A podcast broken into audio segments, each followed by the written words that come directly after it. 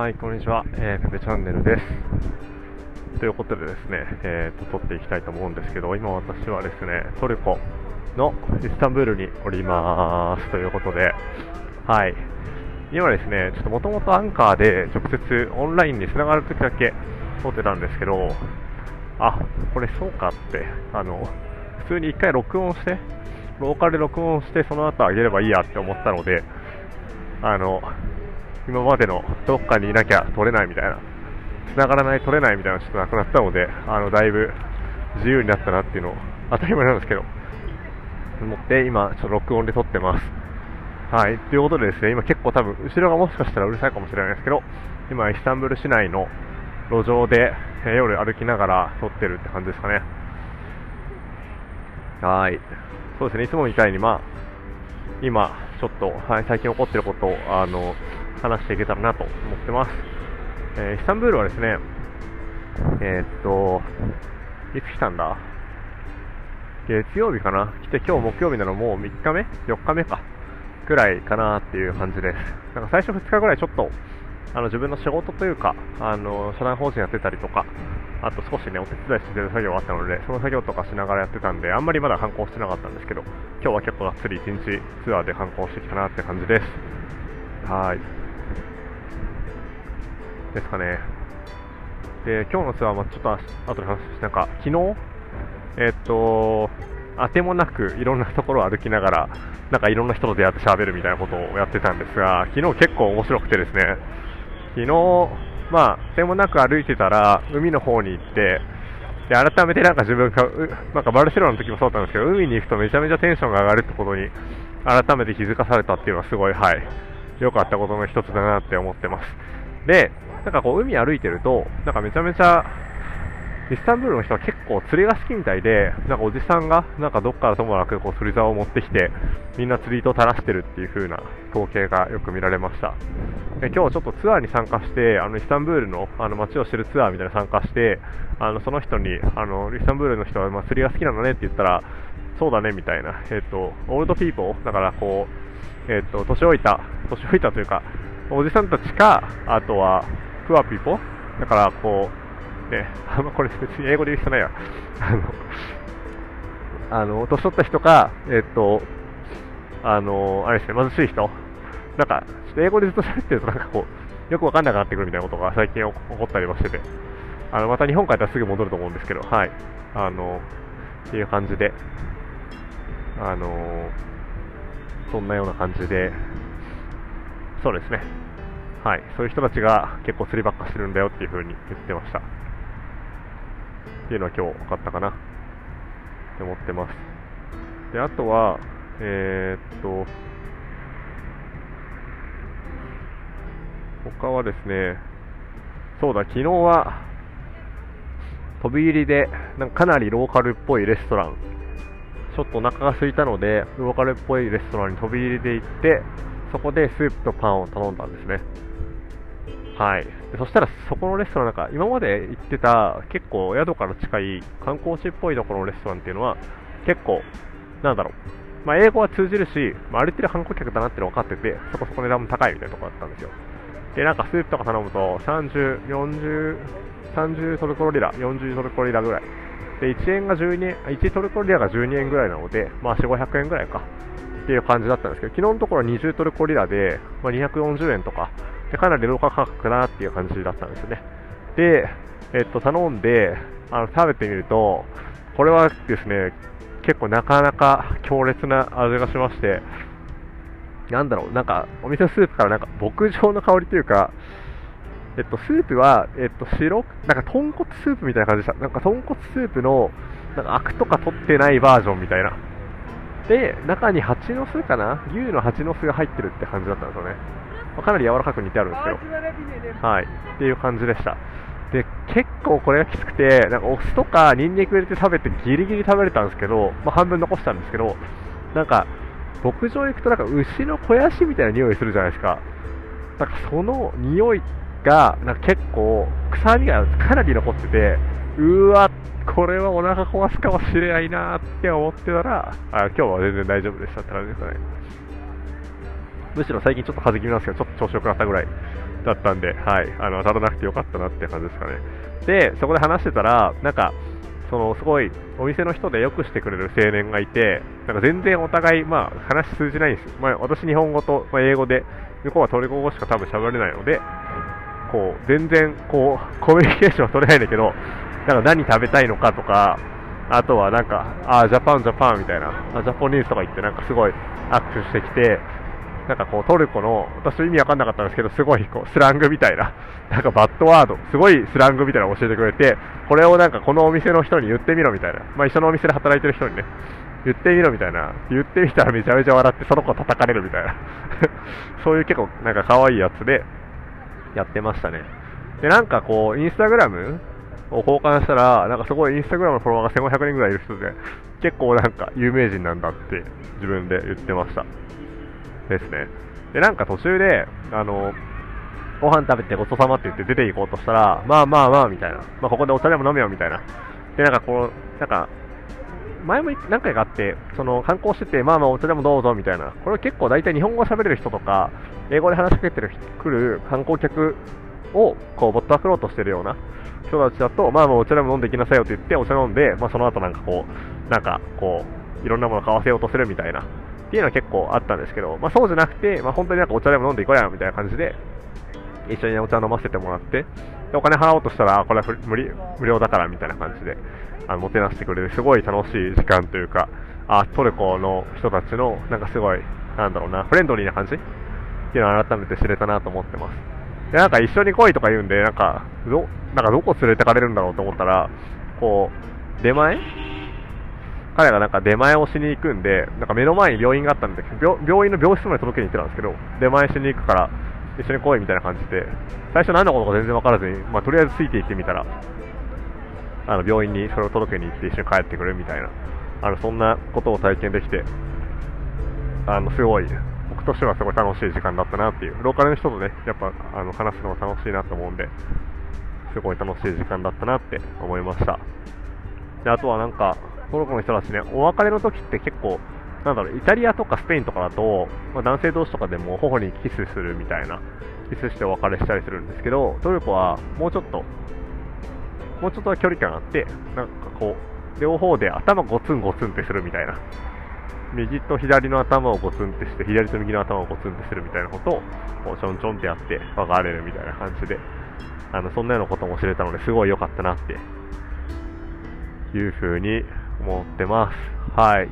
今日はなんか今までの中でもかなりまとまらない方の句だったかなと思うんですけど、すごい楽しかったですかね。はい。そんな感じかな。イスタンブール、なんか最初は結構なんかツアリストというかな、観光客か、観光客のなんか街というか、観光客向けのところばっかり見てたので、なんか全然、なんだろうな、あんまりイスタンブールって楽しめない街なのかなとかって思ってたんですけど、すごいね、本当は人口もすごい多いし、あの、あのモスクとか以外にも見るべきところはいっぱいあるというか、実際ローカルの人たちが遊んでるところに行くと、やっぱすごい、なんか生活が感じれてすごいいいなと思って、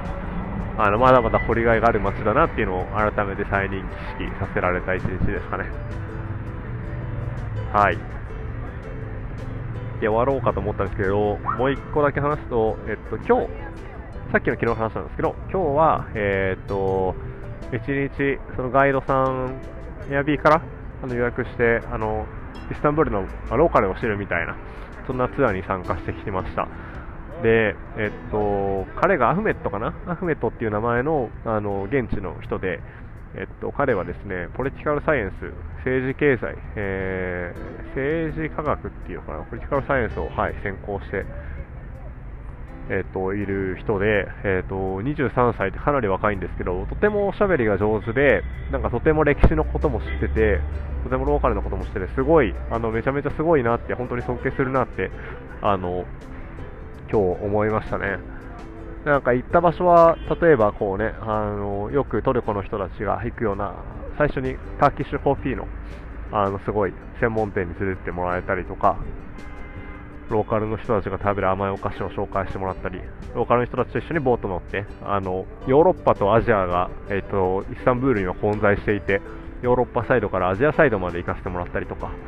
なんか本当にあの全然違う、今まで見てきたトルコ、イスタンブールと違う一面が見れたなって、あのめちゃめちゃ楽しかったなと思ってます。やっぱりなんか、今日4日目にして初めてね、こういうなんかガイドツアーみたいな参加したんですけど、なんか結構な、これにはやっぱお金払う橋あるなと思って、なんか今回のガイドツアーもなんか4000円ぐらいして、で、イスタンブールのご飯とかが1食ま、500円以下で済んだりとか、ホテルも私が今泊まっているところで2000円かからないところに泊まってるってことを考えると、まあ、少し、まあ、ちょっと高いのかなって思いつつも、なんかまあ情報量かな、情報の、情報に対してお金を払っている感じ。体験と情報に対してお金を払ってる感じですかね。なんかやっぱり、まあ、4日目にしてやっていったんですけど、これがなんか本当1日目とか2日目に行けばよかったなってぐらいすごいいいツアーで、でしたね。なんかこうどういう風にイスタンブールの人たちが考えてるのかとか、僕はあと結構歴史にはまってるので、まあ、どういう風にして、あのメフメト2世っていうね、あのオスマン帝国の、あのスルタンっていう一番偉いくらいにいた人がどういう風にしてこの、えー、イスタンブール、もともとコンスタンチノープルって呼ばれてたんですけど、このコンスタンチノープルをあの奪取してこう治めていたかみたいなことも教えてもらえたし、まあ、街が大きければ大きいほどあのそういう人たちから話を聞くっていうのはすごいいいなって思いますし、エアビーのレーティングが高い人たちはかなりねあの優秀な人たちが多いのであの結構間違いないなって思思って。あのすごいこれからも旅も、まあ、やっぱある程度の、ね、都市に行くときは結構早めの段階でそういうこう街のガイドツアーみたいなのに参加してまあ、街の全体像をガッと把握して、その後こう自分が好きな感じであのツアーするみたいな、そんな回り方がいいんじゃないかなってあの思った次第ですね。ルーマニアのブカレストに行った時もあのコミュニストツアーって言って共産圏の共産党の時代がどうだったかってツアーに参加してあの本当に良かったしあれのおかげであのルーマニアすごい好きになったんでやっぱなんか自分がこうその国を見るのって、ね、行くだけだとかなり、行ってただいるだけだとかなり、ね、難しいところがあったりするんで、そういう風に、